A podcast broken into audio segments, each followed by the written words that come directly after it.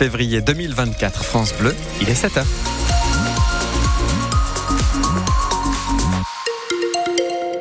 Belle amplitude de température hein, ce matin sur la région. Ça va de 3 degrés sur la pointe des Ardennes à 9 degrés à 3 dans l'Aube. Entre les deux, on a 4 degrés à Reims, 8 degrés à Vatry, 7 degrés à Vitry-François. Les prévisions complètes en fin de journal.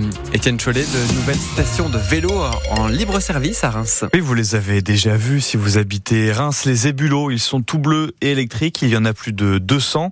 Deux nouvelles stations ont ouvert ces dernières semaines et ça va continuer, annonce le responsable responsable des vélos en libre service pour Champagne Parc Auto, Maxime Momer.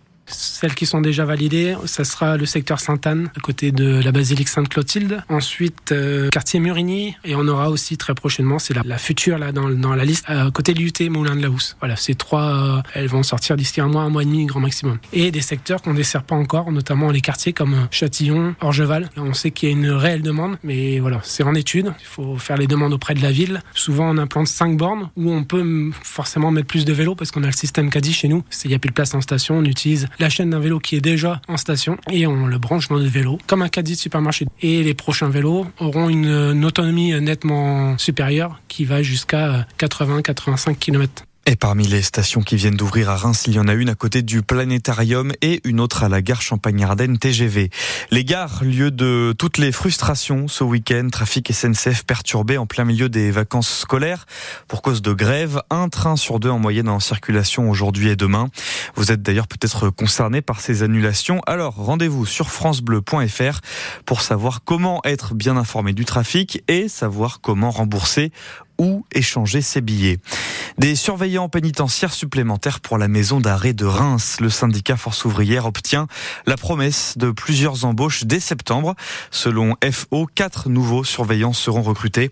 La maison d'arrêt de Reims compte une quarantaine de gardiens pour 130 détenus. Alerte rouge au pollen. Les trois quarts des départements français sont concernés. La Marne et les Ardennes n'y échappent pas. Et mauvaise nouvelle pour les allergiques, ces concentrations de pollen vont durer. Collecte de fonds original pour projet original. Zoé Dieudonné, 24 ans, est une jeune humoriste marnaise. Elle veut créer un spectacle sur le bateau de promenade du lac du Der. Alors pour le financer, elle organise aujourd'hui et demain un vide dressing au foyer rural de Giffaux-Mont-Champaubert parce qu'un tel projet, ça coûte cher. Notre première édition, on l'estime à peu près à 3000 euh, euros. Euh, on va faire un concept de apéritif, euh, balade sur l'eau plus spectacle. Donc il y a tout ce qui est bah voilà buvette, restauration, le paiement des artistes, le paiement aussi de matériel technique pour accueillir sur le bateau.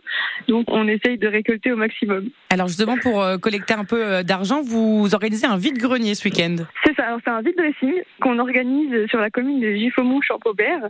Tous les emplacements sont complets, donc il va y avoir beaucoup et ouais, on organise ça avec une restauration sur place, salée et sucrée. Et, euh, voilà, on espère avoir beaucoup de visiteurs parce qu'apparemment, il n'y a pas beaucoup de vide dressing euh, dans le coin. Et donc, euh, ce vide dressing, c'est aussi un moyen de, bah, de faire un petit coup de pub, un petit coup de projection sur votre projet bah, Exactement. chaque exposant va recevoir une explication de l'association. Dans la salle du vide dressing, il y aura plein d'affiches avec l'explication de ce qu'on veut faire sur le bateau et aussi des QR codes pour accéder à la page Facebook qui explique tout ça, tout le projet en fait. La jeune humoriste Zoé Dieudonné au micro de Marine Proté et sortez les calendriers. La première édition de ces spectacles en bateau est prévue le 11 mai. Pour l'occasion, Zoé Dieudonné fait venir une comédienne ventriloque et magicienne. La billetterie n'est pas encore ouverte, mais les réservations se feront sur le site internet Hello Asso. À Charleville-Mézières, le musée Rimbaud dévoile les nouveaux manuscrits du poète maudit. On vous en parle depuis des semaines. Un mystérieux donateur a offert deux lettres et un poème d'Arthur Rimbaud à sa ville natale. Le donateur s'appelle Pascal Urano, homme d'affaires bien connu dans les Il a longtemps été président du CSSA, le club de foot de Sedan.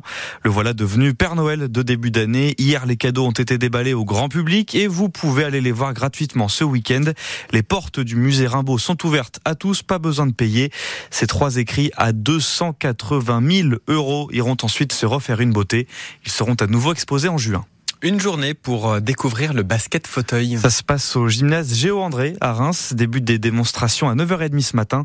Le basket fauteuil est l'un des plus vieux handisports. Cette épreuve sera d'ailleurs aux Jeux paralympiques de Paris 2024. C'est le sujet sur les lèvres de tous les amateurs de foot. Dans quel club sera Kylian Mbappé l'année prochaine? Je regarde du coin de l'œil Sébastien. L'attaquant parisien a annoncé qu'il quittera le PSG en fin de saison. En attendant, il joue ce soir à Nantes, 22e journée de Ligue 1. Hier, Lyon a battu Nice 1-0 et continue sa remontée fantastique. Le stade de Reims, lui, affronte dimanche le RC Lens à Delaune.